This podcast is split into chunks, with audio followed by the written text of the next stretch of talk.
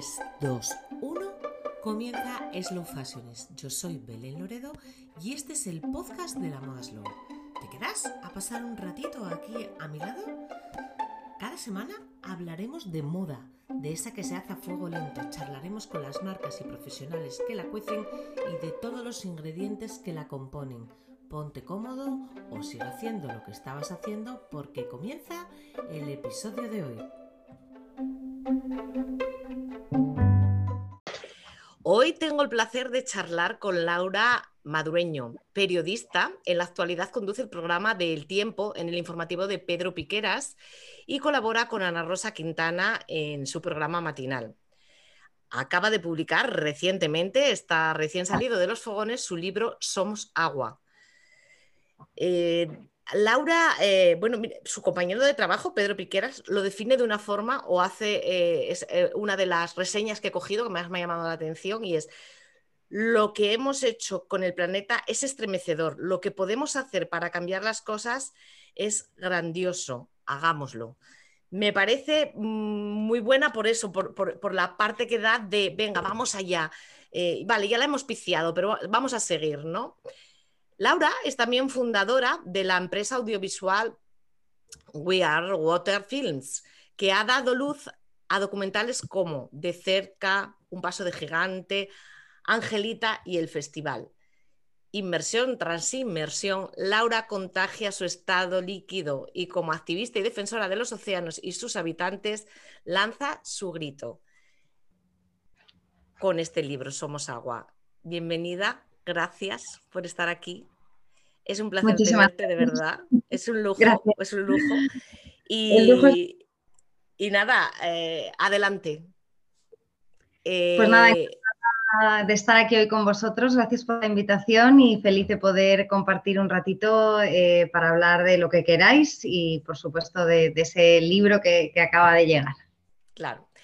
Como te decía antes del previo, así antes de comenzar lo que es el podcast en sí mismo, Decía que podría estar preguntándote sobre, sobre cosas de buceo, sobre el mar, sobre los fondos marinos, sobre las diferentes especies mil años. De ello quiero que me nos cuentes un poco también, porque es un mundo apasionante y emocionante al, que vamos a animar a que participen. Pero hoy eh, voy a hacer un tremendo esfuerzo, voy a olvidarme un poco de esos fondos marinos que a mí también me encantan y vamos a dirigir la entrevista hacia lo que podemos hacer para salvar el océano y para salvar el mar. Creo que este libro viene a ser algo de esto, ¿no? Eh, ¿Cuánto de necesario era este libro, Laura?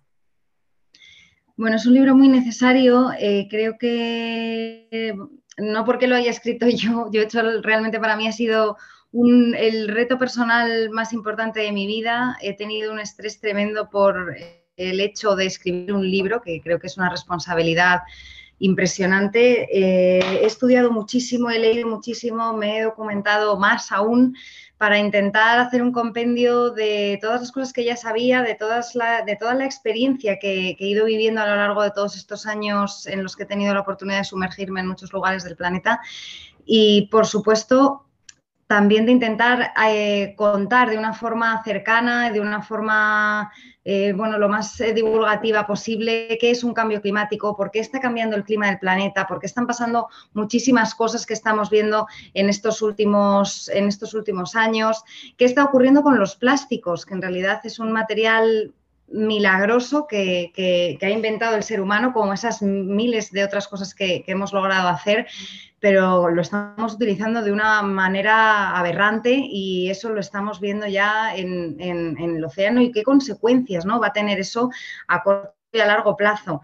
Y por último, también hablo e intento acercar un tema muy desconocido para muchos, que es la sobrepesca que están sufriendo los mares Em, la extinción masiva de especies que estamos sufriendo, bueno, y luego consecuencias como, bueno, pues como la pandemia que estamos viviendo, que al final esa crisis de la biodiversidad que estamos sufriendo eh, a nivel planetario va a tener consecuencias muy graves a corto plazo. Por tanto, creo que es un libro muy necesario en el que vamos a aprender mucho, porque yo he aprendido muchísimo escribiéndolo, lo he disfrutado muchísimo y hace poco un, un amigo, un buen amigo que se lo acaba de terminar, me ha dicho, debería de ser de obligatoria lectura en las escuelas y no hay cosa que más ilusión me pueda hacer porque todos, grandes y pequeños, de hecho, los pequeños están, que también hablo de esas nuevas generaciones tan maravillosas, creo que tenemos ahí la oportunidad de educar nuevas mentes y eso es eh, un tesoro eh, y ellos están muchísimo más concienciados que nosotros, porque al final nosotros hemos crecido con otros hábitos y con la gente más mayor eh, quizás también tenga muchísima más necesidad a lo mejor de leer el libro. Totalmente de acuerdo. Eh, yo creo que en las próximas generaciones tenemos ahí un tesoro, un tesoro porque creo que están tan concienciados que, van a producir ese cambio. Pero, pero, tenemos que hacerlo ahora. Has hablado de, dos grandes, eh, vamos a ir adaptando un poco y centrando, dos grandes principales problemas que tiene el mar ahora mismo. Uno, los plásticos y por tanto los microplásticos y la tremenda basura que se está acumulando en diferentes partes del planeta y de, y de los océanos. Y por otro lado, la sobrepesca, o sea, el abuso, eh, el uso abusivo de un bien eh, que, no, pues, que, se agota, ¿no? Hay otra cosa también que mencionas en tu libro y que creo que es un, factor, porque yo creo que todo el mundo el, mal de los plásticos lo entiende, y es la acidez de los corales, eh, la pérdida del fondo marino. este fenómeno sí que creo que puede que sea más desconocido y es muy grave también para, para la vida en el océano. Lo que está ocurriendo así en un titular es que al fin y al cabo todos esos eh, gases de efecto invernadero que provoca nuestra forma de vida, que son abusivos desde la revolución industrial y especialmente en estos últimos 50 años que bueno, nos hemos reproducido obviamente de una manera impresionante, eh, todo esto está generando eh, que el efecto invernadero mm, vaya a más y que se produzca un calentamiento al final forzado. Ese calentamiento global es lo que está provocando ese cambio de clima. Estamos en una nueva fase cálida que, gracias a la acción humana está siendo mucho más, pues como ya digo, mucho más agresiva. Y, qué ocurre? Que parece que siempre hemos dicho, no, los bosques son el pulmón del planeta. El verdadero pulmón del planeta, aparte de los bosques, es el océano. El océano se encarga de absorber esas cantidades ingentes del CO2 que producimos y devolvernos oxígeno. Pero ¿qué ocurre? Que hemos llegado a un punto en el que el océano ya está saturado de CO2 y eso está también cambiando las condiciones del agua. Está haciendo que se caliente por una parte y por otra está haciendo que se acidifique, que cambie su pH. Entonces, lo que estamos viendo los buzos cuando, cuando nos, nos sumergimos es que ya te da igual en cualquier parte del mundo prácticamente irte a una isla paradisiaca que de entre la superficie y los primeros 5 o 10 metros los arrecifes están muertos o están completamente blancos y sin vida. ¿Qué es lo que está ocurriendo? Que muchísimas especies no son capaces de sobrevivir a esa temperatura, a 2 o 3 grados más. No son capaces de sobrevivir a ese pH o de reproducirse. Por lo tanto, muchísimas especies de peces, de moluscos. Los moluscos eh, se les corroen, por ejemplo, las conchas eh, a, un, pH diferente al que están acostumbrados. Muchas especies están eh, buscando otros lugares más fríos. Estamos viendo migraciones también diferentes, atípicas. eso es. Y, y, ¿qué te iba a decir más? Y por otra parte, eh, es que yo creo em, que esto a muchas personas se le va a escapar porque cuando tú hablas de, eh, eso, de, catalizadores de CO2, de, recuperación de, de, de todo el cambio climático, siempre pensamos en los árboles, que también, pero se nos olvida el océano, la función que hace en el océano se nos olvida mucho. Yo creo que es el gran desconocido eh, como catalizador de, CO2, es el gran desconocido por la gente. Y pienso que el ciudadano, cuando más sepa, más consciente será de que esa botella que se le va al agua o de que todo esto que estamos hablando va en perjuicio eh, del egoísmo personal, ¿no? De todos. Efectivamente, y eso es el kit de la cuestión. Eh, tú, tú, lo has dicho, eh, yo creo que, es fundamental tener información y una vez que tengamos información ya que cada uno decida. Si aquí yo creo que el problema que hay es eh, completamente de educación y de desinformación, de, tener más formación sobre qué está ocurriendo. El océano siempre ha estado ahí, ha sido una inmensidad brutal, a la gente le ha producido más miedo que, que interés y además ha sido la negro en el que siempre hemos echado todo lo que hemos querido. De eso también hablo mucho en el libro, que, he descubierto datos escalofriantes de los vertidos sistemáticos que hemos estado haciendo a través de gobiernos de todo el planeta, desde nucleares hasta todo lo que os podáis imaginar y además de forma legal. O sea, algo tremendo que se, ha, que se ha estado haciendo durante muchísimos años, durante toda nuestra historia prácticamente. Eh, y obviamente tenemos que saber qué pasa porque el océano al final es, parece oscuridad y, parece que no se ve lo que hay ahí, ¿no? Que él se lo traga todo. ha llegado la, un momento en el La información es poder en este sentido y, además, mira, yo hay una cosa y al hilo de esto que estás hablando, de eh, saber el vertedero que ha sido el océano para todos los países y además de forma legal durante muchos años y que a día de hoy sigue siendo también ese vertedero. Eh, va un poco al hilo de, una pregunta que te quiero hacer. Eh, cuando hablamos de sostenibilidad siempre hablamos de reciclar, ¿no? Recicle, reciclen en, cada cubito sus, sus, basuras, ¿no?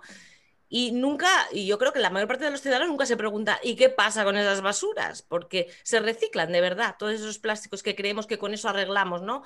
La situación. ¿Reciclamos o mm, cambiamos nuestros hábitos de consumo? Mm, a ver, es muy importante reciclar, no me gustaría que, el, que, la gente se crea que reciclar no sirve para nada, pero de eso también he querido eh, hacer muchísimo hincapié en el libro y he, investigado muchísimo qué pasa con toda esa basura. Pongo en valor también que la gente sea consciente de cuánta basura genera en un solo día. Eh, que cuántos vamos a ser dentro de nada. Es un verdadero, porque siempre no, nosotros cerramos la bolsa de basura, ala, y nunca nos hemos preocupado, como tú bien dices, a dónde van esas basuras. ¿Qué pasa con eso? Eh, ¿Cuánto se recicla? Si realmente se recicla. Bueno, es complicado porque se recicla muy poco. Em, hay muchísimas cosas que no se pueden reciclar y te diré como por ejemplo las cápsulas de café, debido a que son materiales muy pequeños, a que es plástico y que normalmente lleva también otros materiales como aluminio, que también está además eh, sucio, con lo cual todos esos pequeños plásticos como tapones, pajitas, miles de cosas que utilizamos a diario de usar y tirar, no se pueden reciclar. O sí se pueden reciclar, pero no se reciclan porque no es rentable, simple y llanamente. El plástico Em, virgen es un material tan, tan barato que a las empresas les compensa mucho más claro. virgen que eh, hacer eh, que comprarlo aparte ya eh, reciclado que es un subproducto por así decirlo y sobre todo que hace falta una inversión espectacular a nivel de los gobiernos para que las plantas del reciclaje sean realmente efectivas que ahora mismo pues se recicla muy poquito Claro. Bueno, decimos, no vamos a lanzar el mensaje de no reciclar, reciclar, hay que seguir reciclando. ya veremos luego qué se va haciendo con esos residuos, pero hay que seguir colocándolos en el lugar eh, correcto. Pero yo creo que como consumidores tenemos una labor que es más importante aún y es forzar el uso de otros materiales sustitutivos al plástico y que, eh, bueno, pues cómo, pues comprando justamente aquellos materiales que, no tengan ese plástico de un solo uso. Y de esa manera está claro que las empresas van a girar a ofrecernos lo que realmente queremos. Esto ha existido siempre, es nuestro, fuerza, no músculo. Efectivamente, no nos queda otra y además eh, no podemos esperar a que haya leyes, porque las leyes van a llegar.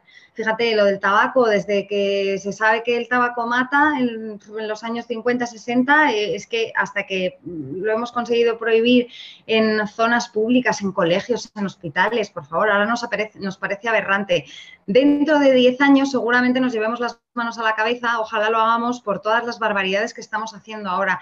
Es fundamental que antes de que nos lo prohíban dejemos de utilizar plásticos de un solo uso, que dejemos de eh, utilizar bastoncillos de los oídos, todas las cosas de, un solo uso, botellas de plástico, bolsas de plástico, porque todo eso llega al mar por los ríos del planeta, por el aire, de miles de maneras. Llega al mar y el plástico es para siempre el plástico es algo para que podemos... Es que, qué frase más demoledora, pero es verdad, es para siempre. No vamos a vivir ni para seguirle el rastro. No tenemos ni idea de lo que va a durar. O sea, se han hecho estimaciones de eh, poniéndolo a prueba en laboratorios, porque es algo que hemos creado hace nada, es que no tiene ni 100 años y es un material que no tenemos ni idea de, si, de lo que va a estar aquí. Debajo del mar, todo lo que está sumergido ya probablemente tarde millones de años en degradarse. Va a ser eh, bueno, pues la huella que va a dejar, desgraciadamente, esta generación de la basura para, para, el, resto. para el futuro.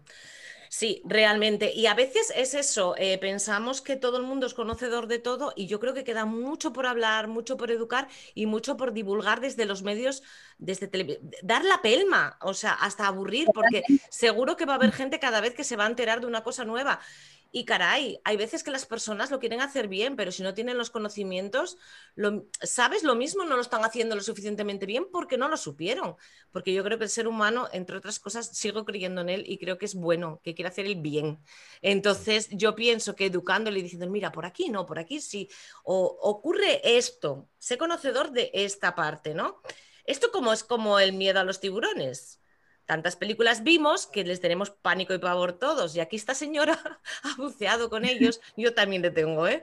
Pero en fotografías maravillosas, en pedazos de fotones que te han hecho, que yo, que además me gusta mucho la fotografía, es una pasada. O sea, a mí se... el otro día estaba viendo un documental de los de los de tu de los tuyos, de los vuestros, y, y, y a mí al menos eh, se me eriza la piel, me emociona la belleza que, transmite el documental y me emociona eso que queréis transmitir, tanto en los cenotes como en agua abierta eh, y con todo tipo de buceo. me da igual snorkel, que, que, porque tienes pedazo de fotos y vas a snorkel, o sea que tampoco la gente crea que, que hay que llevar un equipazo. Me encanta todo eso que haces. Y en el libro hablas, y esto es creo otro, otro de los grandes, grandes eh, desconocidos, de la pesca, de la, del problema que está generando esa pesca abusiva, ¿no? Explícanos un poco a todos eh, el por qué esa pesca, no toda la pesca, pero un determinado tipo, sí puede acabar con todo nuestro ecosistema. Bueno, esto es un tema, la verdad, que apasionante. Eh, lo que has dicho es eh, es así, siempre nos ha dado mucho miedo, no solo los tiburones, sino miles de insectos, siempre ¿no? nos han educado como, ah, miedo a una araña, miedo a esto, miedo a una abeja. Necesitamos a los insectos, necesitamos la naturaleza, todo en este planeta lleva miles de años aquí, mucho más que, nosotros, mucho más eh, de que antes de que apareciéramos nosotros, y todo sirve para algo. Eh, tenemos que darnos cuenta de cuánto necesitamos eso porque ellos ya llevan aquí muchos más años que nosotros y nosotros vamos a desaparecer y todo esto va a continuar como sigamos eh, así. Quería solo apuntar esto por, lo que has empezado a comentar. Miedo al ser humano, si acaso, ¿no? No a... Efectivamente, miedo al ser humano, porque nosotros hemos encontrado el talón de Aquiles eh, del planeta, que es un sistema vivo, perfecto. Tenemos el mejor ejemplo. Me dicen, ¿y qué hay que hacer? Pues nada, observar a la naturaleza, donde nada sobra, donde todo se recicla, donde todo sirve, donde cada eh, eslabón está, está engranado con el anterior y sirve para algo. Y eso es lo que ocurre en los océanos. Eh, la cadena trófica oceánica es bastante desconocida, bueno, siempre como que estudiamos mucho más, ¿no? La, que vemos, la que es la, terrestre, pero los tiburones, eh, la gente le tiene un miedo atroz al mar en general debido a los tiburones, debido a todas esas películas y, a esas oscuro, ¿no, Laura? La gente le tiene miedo al oscuro. A eso donde te lleva tu padre de pequeña, te le tiene miedo la gente a eso oscuro. A lo desconocido, si al final la gente lo único que le tiene miedo es a lo que no conoce. Eso es, por eso eh, nuestra intención a través de los documentales y la mía personal a través de este libro es dar a conocer cuánto necesitamos todos esos seres vivos y en concreto en los últimos años hemos estado trabajando mucho con tiburones porque es el animal más satanizado ahora mismo del planeta y es un animal que tú lo has dicho, si es que debajo del agua lo único que te transmite es paz, es respeto, es belleza. Mm, eh, bucear con un tiburón es de las mejores cosas que, puedes hacer, verlo en, libertad. Nosotros todo lo hemos hecho, por supuesto, sin jaula y estoy aquí viva y coleando y he buceado con ellos horas y horas de noche, de día, para grabar los documentales. Y los tiburones son el eslabón más importante de esa cadena trófica porque están arriba de la cadena trófica. están máximo. Eso es, están sufriendo una pesca indiscriminada. Te voy a dar un dato para que la gente se pare a pensar y haga cuentas, porque actualmente, según las cifras más conservadoras, más de 11.000 tiburones mueren cada hora en manos del ser humano. 11.000 tiburones cada, hora. Yo lo que, me, lo que me sigo preguntando es cómo el océano puede ser tan generoso y seguir produciendo eh, para nuestra subsistencia, porque tenemos que pensar que sin tiburones se nos acaba eh, nuestra principal fuente de proteínas y también una de las principales industrias del mundo, que es la pesquera. Los tiburones se encargan de regular muchísimas eh, poblaciones de especies, de mantenerlas saludables, de mantenerlas sanas. si no hubiese tiburones, que al final son esos peces carnívoros que, regulan todas esas, de los que depende todas esas otras poblaciones, ocurriría que los peces herbívoros se expanderían de una manera espectacular y acabarían total, claro. Un equilibrio absoluto sería eh, pues una cadena. Eh, al final, eh, los peces carnívoros que no tienen depredador acabarían con los herbívoros, las algas crecerían de una manera descontrolada, los mares se quedarían sin oxígeno, con lo cual sería, sería un desastre ecológico muy importante y estamos muy cerca realmente de eso porque no solo los tiburones están en, grave peligro, muchísimos de ellos de vulnerabilidad, de extinción, sino también especies como los atunes, especies como los bacalaos. Hemos pasado mm, el límite, el TAC científico, los límites que, recomiendan los científicos desde hace ya muchos años, con lo cual tenemos que dejar de pescar durante muchos años para ver si el océano es capaz de recuperarse, crear santuarios marinos, crear reservas porque realmente lo que estamos haciendo es, es inenarrable y sobre todo con los tiburones me encantaría que la gente supiese que la mayor parte de esos tiburones se pescan por la aleta y no solo lo en, Asia. España lleva años siendo uno de los principales exportadores de aleta de tiburón para el gigante asiático. España tiene una de las mayores flotas pesqueras del mundo y la mayor de Europa y sobrepesca estos tiburones cortándoles la aleta y tirando los cuerpos vivos al océano, dejando que el tiburón muera ahogado, devorado por otros animales, porque sin aletas no pueden nadar. O sea, es la práctica más siniestra que hay y eh, yo llevo años intentando dar voz a este siniestro negocio porque, porque tenemos que intentar pararlo de alguna manera. Hay una, una recogida de firmas y, una, y, un, y un proyecto en marcha para, para, parar esto, que dejaré en la descripción, que es Stop Finning EU, pero dejaré en la descripción este, este hashtag y para que pueda el que escuche esto, que además a lo mejor ni sabía ni tenía ni idea, porque estos datos no trascienden, no somos tan conocedores de estas prácticas y de, como bien has dicho, me hablas de aleta del tiburón y, podríamos pensar en Asia, eh, podríamos pensar en otros comercios. No, señores, los, capturamos aquí y esa atrocidad se hace aquí en nuestro propio país, o sea que tampoco nos podemos llamar ajenos a ni, ni, ninguna disculpa. Lo dejaré en, eh, bueno, aparte del libro de de, Laura. Eh, con su cuadernillo donde visualmente veis además todo, todo lo que cuenta, enlaces a, sus, eh, a la web eh, de los films, altamente recomendables. Dejaremos también esto para que la gente pueda firmar aquí y empiece a acabarse todo este infierno, que me parece que como tú dices es macabro, macabro, matar a un animal así, muy, muy macabro. Pues sí, porque entre todos podemos ahora firmar esa iniciativa europea que llegue al Parlamento Europeo y, acabar con esta, y por lo menos que, se regule. Que se prohíba, eh, que se prohíba o se regule esa práctica y desde luego, pues la, bueno, es que me parece una atrocidad volver a tirar el animal y dejarlo morir. Me imagino que será más rentable, claro, que transportarlo, a la aleta. etc. Es todo cuestión del bill dinero, ¿no? Y la rentabilidad económica lo que lleva a hacer estas cuestiones. Pero, sin embargo, yo creo que, mira, estoy acordándome que hace muchos años todos nos volvimos locos cuando vimos determinadas prácticas por, em, y, porque era horroroso ver aquello, ¿no? Del oso pardo, del oso, del oso polar, de las focas, porque trascendieron mucho todas esas imágenes y concienciaron también mucho a la población. Por eso digo que probablemente esta, esta otra parte no se sepa porque no se ha hecho el hincapié y la divulgación necesaria. Porque se ve menos lo que te hablamos, que al final el mar, todo lo que, lo que pasa en el mar se queda en el mar. Y fíjate que yo he intentado, en este libro reflejo millones de cosas eh, terribles que ocurren con las ballenas también. Dedico un capítulo a las ballenas que es que es estremecedor. Para mí bucear con ballenas ha sido mm, quizás la mejor, lo mejor que me ha pasado en la vida Quizás lo mejor que me ha pasado en la vida está en, la foto de portada, es real y, esos momentos maravillosos. Y las cosas que se siguen haciendo con las ballenas, con unos animales milenarios como los tiburones que llevan aquí más de 400 millones de años, que son un ejemplo evolutivo increíble que tenemos que aprender de ellos. En el film creo que era el de, cerca, eh, en México, eh, cuando fuiste a, bucear con los tiburones em, martillo, ¿era? Toro, eh, toro, toro. Toro, toro.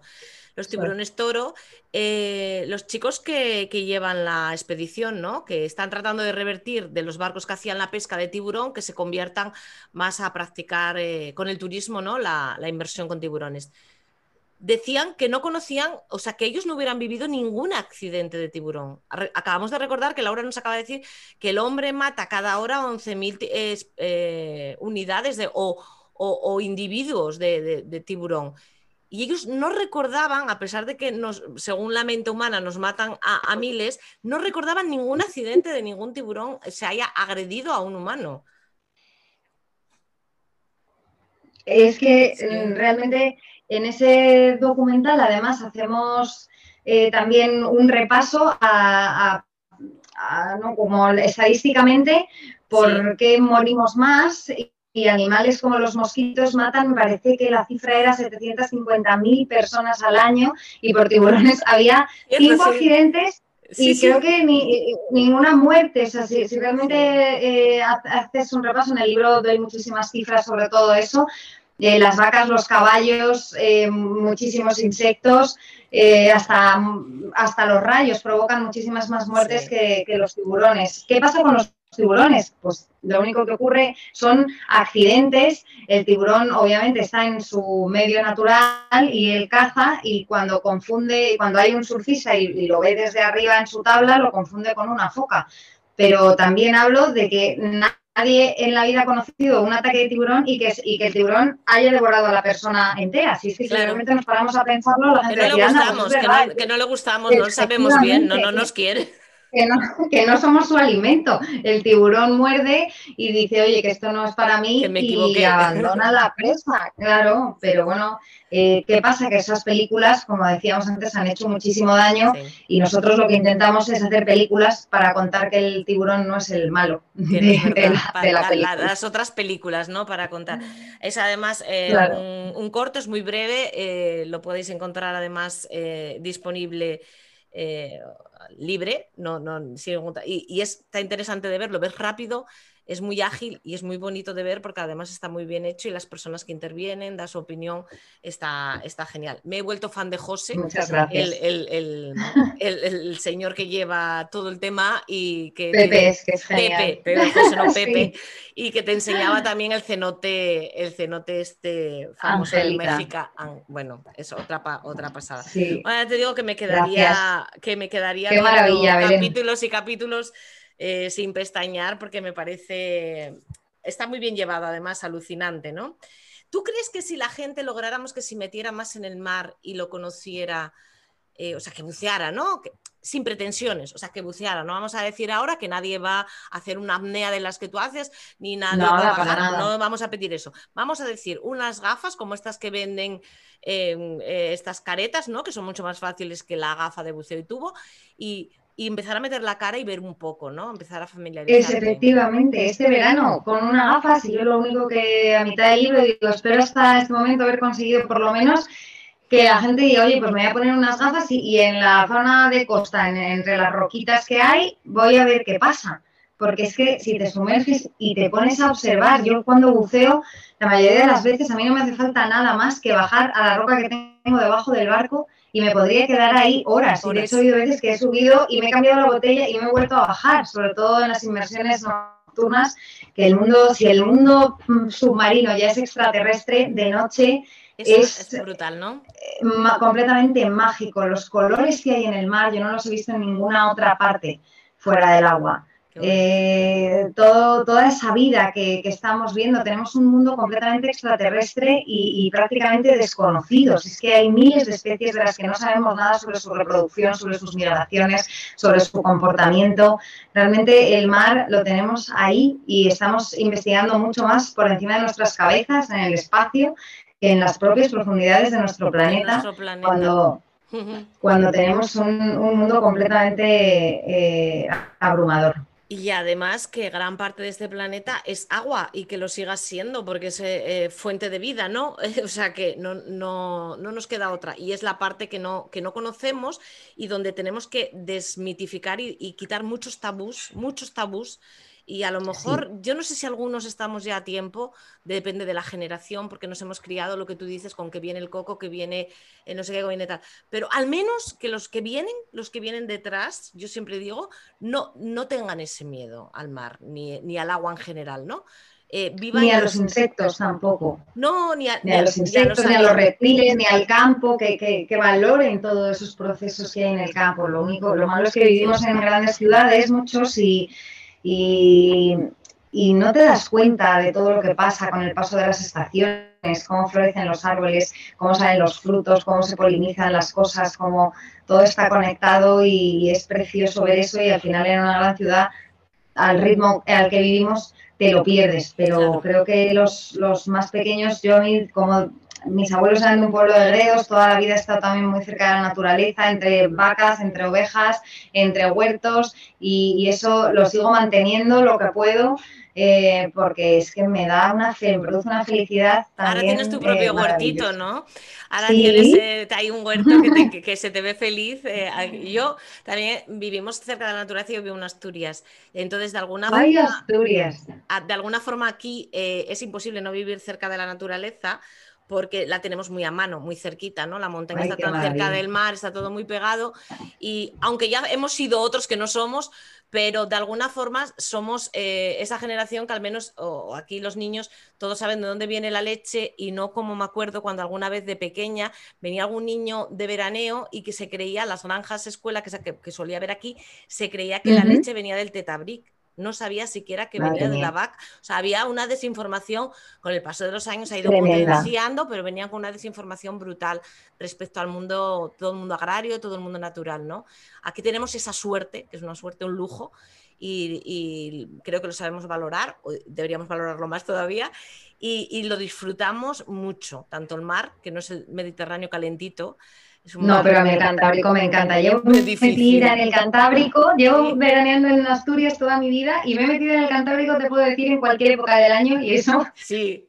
que me un poco neopreno, te metías a pelo, ¿no? Con un neopreno. Nada, nada, nada. Eh, un neopreno. Nada, ¿No? Ni neopreno ni nada. Yo me ha dado igual. En diciembre me he bañado, en enero me he bañado en la playa de la Concha en San Sebastián, en Asturias, en cualquier parte. Yo veo el mar. Despierta cualquier organismo, además. Dicen los que entienden que por aquí hay gente que se, que se sigue bañando a temperaturas bajas porque es muy sano, ¿no? Es, es muy sano. Y yo es donde he practicado alguna vez el snorkel, alguna zona del sur, es mucho más cómodo, obviamente porque bueno, estás más calentita y no te enfrías tanto sí, hombre, más. Pero, pero tenemos zonas de buceo magníficas también por aquí y, aquí es donde dice el bautismo, o sea que, que realmente eh, orgullosa, como no, de mi tierra. Como, como, y, vaya huertos, y vaya huertos que tenéis por allí, que yo cuando voy a estudiar digo, Dios mío. Aquí todo el mundo tiene uno. Los señores cuando se jubilan, la mayor parte cogen un trocito y a, la, a, darle. Es que, es, que os sale con una alegría allí. Ah, es que tenemos además, lo tenemos súper fácil, ¿sabes? Porque aquí llueve tanto. Claro, a ver, yo estoy todo el día. A flores todo lo verde. estoy todo el día ahora mirando al cielo pendiente porque encima aquí de repente ha llegado un calor extraordinario estas dos semanas ya de verano que para el puerto fatal. Ya, lo tenemos también en el norte, lo tenemos en el norte, aunque se acaba. Somos la nevera, tendremos que refrigerar primero. Pues hasta aquí más o menos lo que quería hablar contigo, Laura. Eh, ¿Quieres añadir algo más? A mí me gusta que añadáis, porque a veces hay algo que yo se me escapa y tú dices, que pues quiero contar esto, porque es interesante que la gente sepa esto concreto. Pues bueno, como el podcast se llama Slow fashion. Eh, también, sí, en el libro tengo un capítulo, bueno, en el libro un repaso por estos últimos 100 años de nuestra historia, en los que comento, como he dicho, que nos hemos convertido en la generación de la basura. Y, también hablo de esas nuevas generaciones y de todos los cambios que, que yo creo que si nos los cuentan hace 10 años nos hubieran parecido mentira. De toda la evolución que, que están sufriendo las sociedades, eh, tan rápida además, eh, ya utilizamos el sharing, eh, cogemos coches, motos que no son nuestras, entonces estamos cambiando también en muchos sentidos, aunque eso, bueno, tengo ahí mi... Con, yo soy muy de slow food, pero el fast food eh, realmente va a ser muy difícil de cambiarlo. Pero el slow fashion también hablo de él, de esos materiales de toda la vida, de esas prendas que no cambien de moda, que la moda es una de las industrias más contaminantes y, más destructivas, más destructivas del mundo, que tenemos que encontrar otros materiales Em, y sobre todo tenemos que cambiar nuestra conciencia y nuestro hábito de consumo a la hora de comprar, de no cambiar el armario entero cada temporada, porque eso es lo menos sostenible que hay y, tenemos que un poco darnos cuenta de ello, ¿no? de, utilizar ese slow fashion y, de que... y de que es que dentro de nada vamos a ser más de 10.000 millones de seres humanos poblando el planeta.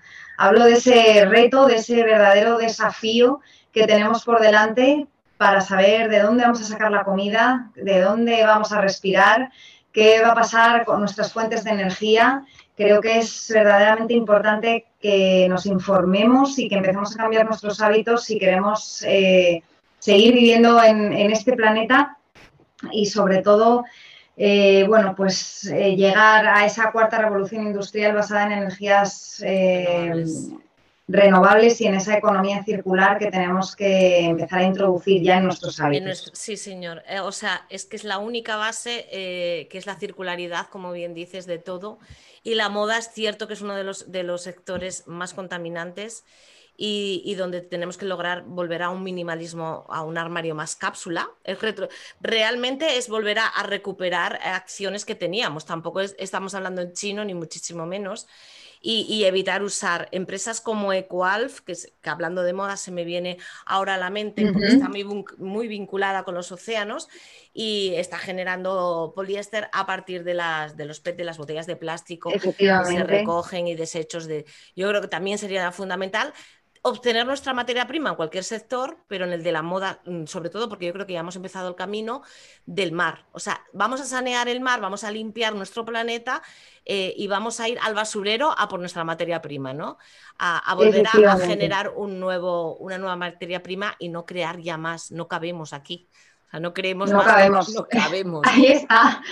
Que no podemos generar más basura y tenemos que intentar ver de qué manera qué hacemos con toda la basura ya generada y que la nueva que hagamos no sea basura, sino que sirva de algo. De hecho, en el libro también me gustaría comentar que, al final eh, hay una serie de, bueno, de consejos eh, de todo tipo para cambiar esos hábitos de consumo y también de firmas, eh, sí que hablo también de, de Coalf, que por supuesto que, que, ha sido una empresa de las pioneras en España.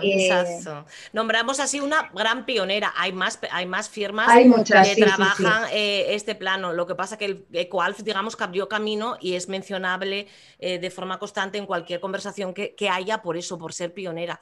Y oye, también se merece su reconocimiento porque cuando, nadie, cuando los llamaban locos, o sea, ellos siguieron, ¿no? Entonces, para mí eso es un quitar el sombrero y decir, chapó, habéis continuado, lo habéis logrado y ahora hay mucha gente que os da la razón, porque había, hubo un tiempo en que había mucho escepticismo frente al que el cambio era y ahora ven y no solo en y no solo en el plástico yo te lo digo por experiencia personal que yo llevo con esto de los documentales ya siete años y antes eh, pues eh, también estaba metida en esto en el libro lo, lo, narro no llevo toda mi vida con esto y los documentales he intentado he intentado hacer mil acciones intenté ya porque tuve una propuesta de libro, yo propuse escribir un libro así hace cinco años por lo menos, pero hace cinco años que nadie hablaba de, ni de plástico, ni de cambio climático, ni de ecología, ni de conservacionismo, y ahora todo el mundo, yo dije, esto se va a poner de moda, desgraciadamente. Y bueno, pues no, es una moda. de tendencia, quiero decir, una moda que ha venido para quedarse, bienvenida sea, es lo que se necesita. Pero es cierto, hace unos años las personas que hablaban de todo esto, que, ahora se habla y ahora es muy, muy cool, ¿no? Digamos, eran, claro, eran, como decía, ustedes quieren eh, ir en contra del progreso y volver a, era el, o sea, el argumento que, que, esgrimía el resto, eh, era ese un poco, ¿no? Eh, pero ¿qué quieren? ¿En ¿Qué volvemos a andar todos en...? pues, pues no, no era eso y ahora ya se está demostrando que no era eso y, y ya hay algo para decir, mira, era esto y ya está funcionando y ya está rodando, ¿no? La noria, sigamos rodándola y sigamos avanzando y, y metiéndonos en, en más cosas. Como en este caso lo de la pesca de los tiburones, como otras muchas cosas. Vamos avanzando por, muchos factores, además del de la moda, ¿no? Además del de la moda, la comida, etcétera, etcétera, las energías renovables y mil y una cosas, pero cada uno en su parcela, ¿no? En su huertito. Claro, poco a poco y además que cada uno... Efectivamente, cada uno podemos aportar nuestro granito de arena porque una acción, eh, aunque nos parezca que no, no tenemos que dejar que el no poder hacerlo todo al final nos lleve a no hacer nada, porque es verdad que obviamente son problemas que parecen inabarcables, pero las acciones de millones de seres humanos pueden cambiar sociedades enteras. Por supuesto, las grandes revoluciones empiezan por pequeñas, eh, en pequeñas dosis, no en grandes hazañas, ¿no? Eh, la, moda se empezó a revolucionar en la Fashion Revolution. Eh, ya antes había voces, pero fue eh, el Rana Plaza, fue el que marcó el antes y el después. Y continúa avanzando y espero que siga, porque además creo que, que la moda lo tiene que hacer, porque la moda es arte, es pasión y tiene que marcar tendencia, pero también en lo medioambiental y también en lo humano y en, y en otros, tiene que ser la impulsora. Y yo como parte de moda, estoy orgullosa de que lo sea, ¿no? Que, que impulse ese cambio. Qué placer charlar contigo, Laura. Ha sido un lujazo. gracias. Eh, me ha encantado. ¿Qué proyectos tienes para el futuro? ¿Qué tienes algo en mente? ¿Tienes pensado hacer algo nuevo para sorprendernos una vez más? Pues estamos terminando ahora nuestro último documental, que con la pandemia, eh, bueno, pues se ha alargado todo como, como a todos en este último año, pero intentaremos, vamos a ver si lo podemos estrenar en, en septiembre en el CIMASUB, en el Festival de Cine Submarino de San Sebastián, que es el más importante de España. Intentaremos allí competir por esa barandilla de oro que, que ganamos con un paso de gigante y allí será seguramente la primera proyección y bueno, lo solemos mover primero por festivales para intentar eh, darnos a conocer ¿no? también a nivel internacional. Y bueno, es un documental muy bonito, eh, el mejor porque al final con el paso de los años y la experiencia pues vamos mejorando. Lo hemos grabado además en una zona mm, nada turística porque es en Sudán, que es un país bueno complicado, sin infraestructura turística, en el que Hemos estado embarcados tres semanas navegando por un mar rojo totalmente desconocido,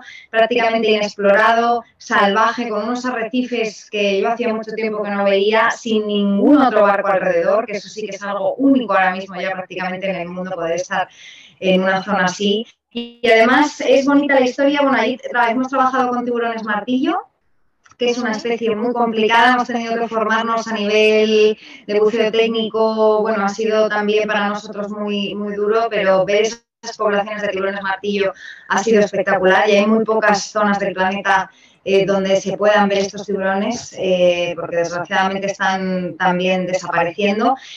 Y es un lugar donde el comandante Cousteau hizo sus primeros, eh, bueno, sus primeros, pero sus experimentos quizás más importantes, eh, donde intentó crear esa ciudad sumergida para conquistar las profundidades. Y parte de esa ciudad sumergida sigue ahí, eh, se puede bucear y hemos hecho algo muy bonito con, bueno, intentando hacer las mismas las mismas imágenes que, hay en documentales suyos, sí, en el mundo sin sol, eh, buceando allí como un homenaje a Cousteau y, bueno, hay muchas otras cosas que no os hago más spoiler. ¡Qué guay! ¡Qué maravilla! ¡Ostras, lo que nos espera! Pues bueno, toda la suerte del mundo en el festival. Eh, Gracias todos los que nos puedan escuchar, que estén en San Sebastián o que se puedan desplazar allí, pues es un lujazo, una ciudad maravillosa y, con un festival precioso y con una apuesta por parte de vuestra eh, que, no cabe duda que va a ser brutal. Mucha suerte con todo ello. Y a lo mejor eh, podéis brindar con un, con un buen apnea barrica. Eh, ah, sí.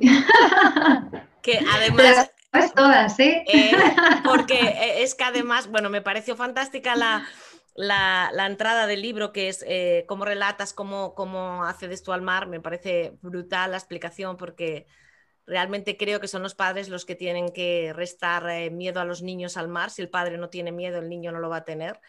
Y es un gran comienzo, ¿no? Para, para que naden, para que buceen o para que hagan lo que quieran con total libertad me encanta esa relación con tu padre que has contado y al final, pues indagando, pues saber qué ha sido de, la trayectoria de tus padres como grandes buceadores. Eh, se dedica a otra gran pasión también, que es el buen vino. O sea, que lo tienes todo completo, hija. tradición familiar. ya te digo, tradición familiar además desde 1895, que ya pocos negocios pueden decir que que llovió, ya es la cuarta, yo soy la cuarta generación y bueno, lo estamos pasando muy mal, la verdad, con la pandemia, pero yo espero poder subsistir. Mi padre ya tiene pocas ganas y esto ha sido un batacazo tremendo, pero bueno, tenemos dos tiendas maravillosas, las más antiguas de Madrid, eh, de vinos, de licores, especialistas en destilados y mi padre quiso hacer ese homenaje, bueno, lo sacamos entre los dos, ese vino apnea, es un vino fabuloso, un Ribera de Duero, que acompaña cualquier cosa, joven y fácil de beber, está buenísimo. Pues habrá que probarlo. ese creo, que, a ese creo que alcanzamos todos a probarlos y sin miedos, o sea, ese no tenemos miedo. El snorkel, bueno, habrá quien diga que no, pero a probar ese gran vino seguro que, que nos apuntamos todos, ¿no? A sumergirnos en ese líquido. Eh, eh, es un placer eh, charlar contigo porque además tienes una sonrisa constantemente maravillosa, aunque estemos hablando de desgracias. Creo que la ilusión no se debe de perder nunca porque para, aunque sea para hablar de desgracias, hay que hacerlo con ilusión y aunque sea unas, tengamos delante un montón de cosas tristes, siempre es con ilusión porque siempre hay otras mucho más bonitas y lo que tratamos es de proteger esas bonitas, ¿no? Y seguir teniéndolas para todos, para que nuestros hijos y nietos las puedan disfrutar y los que vienen detrás puedan seguir buceando y maravillándose como tú te maravillaste. Ojalá, ojalá dentro de 30 años mis hijos, si es que los tengo, puedan leer este libro y se sientan orgullosos de, todo lo que hemos hecho. De todo lo que hemos hecho todos, ¿eh? por el planeta, ¿eh? no, no de mí. No sí, es una, no, no, es una, es una tarea de colectivo, es una tarea de todos, no puede ser individual nunca jamás, es algo que nos atañe a todos y, no hay excusa, no hay nadie que diga, ah, es que a mí me da igual, es que yo con eso no cuento, no, no hay excusa, estamos todos metidos en ello desde, desde la atalaya que sea.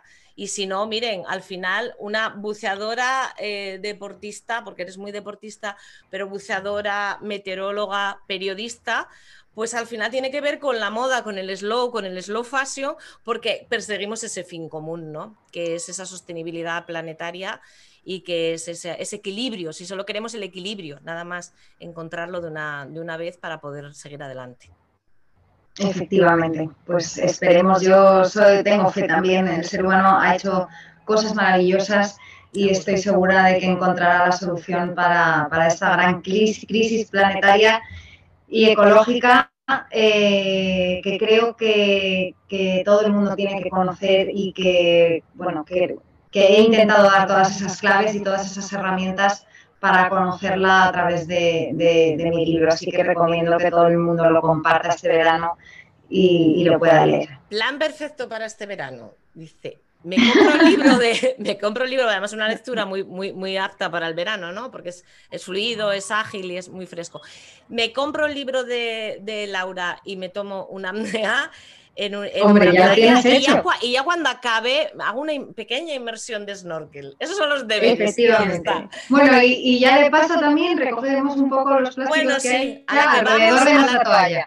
A la que vamos a la Yo eso siempre lo digo. Nos vamos a encontrar con muchos plásticos y además creo que, no, cuesta nada. Con el COVID la gente ha cogido como ascos a la recogida de, de basuras por el tema de la pandemia y demás y, ya el año pasado se veía, y el anterior más bien, se veía mucha gente recogiendo. y te iba dando el paseo, ibas agachándote, recogiendo y Sí, no cuesta nada llevar una, yo siempre llevo una pequeña bolsita y me voy recogiendo todo mientras voy paseando y todo lo que podamos ir quitando.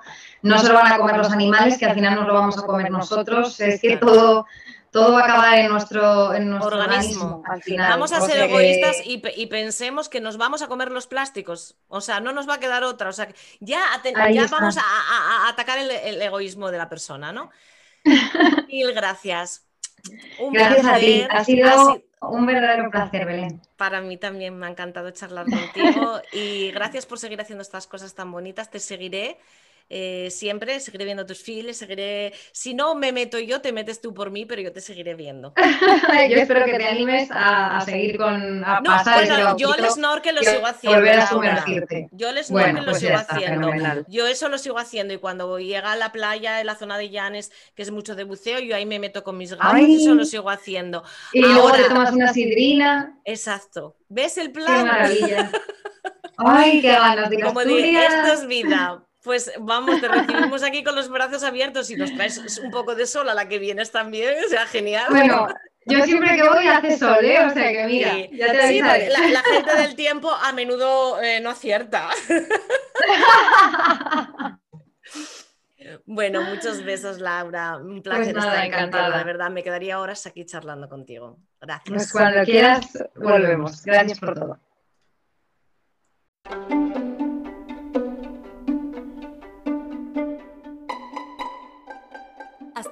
El episodio de hoy.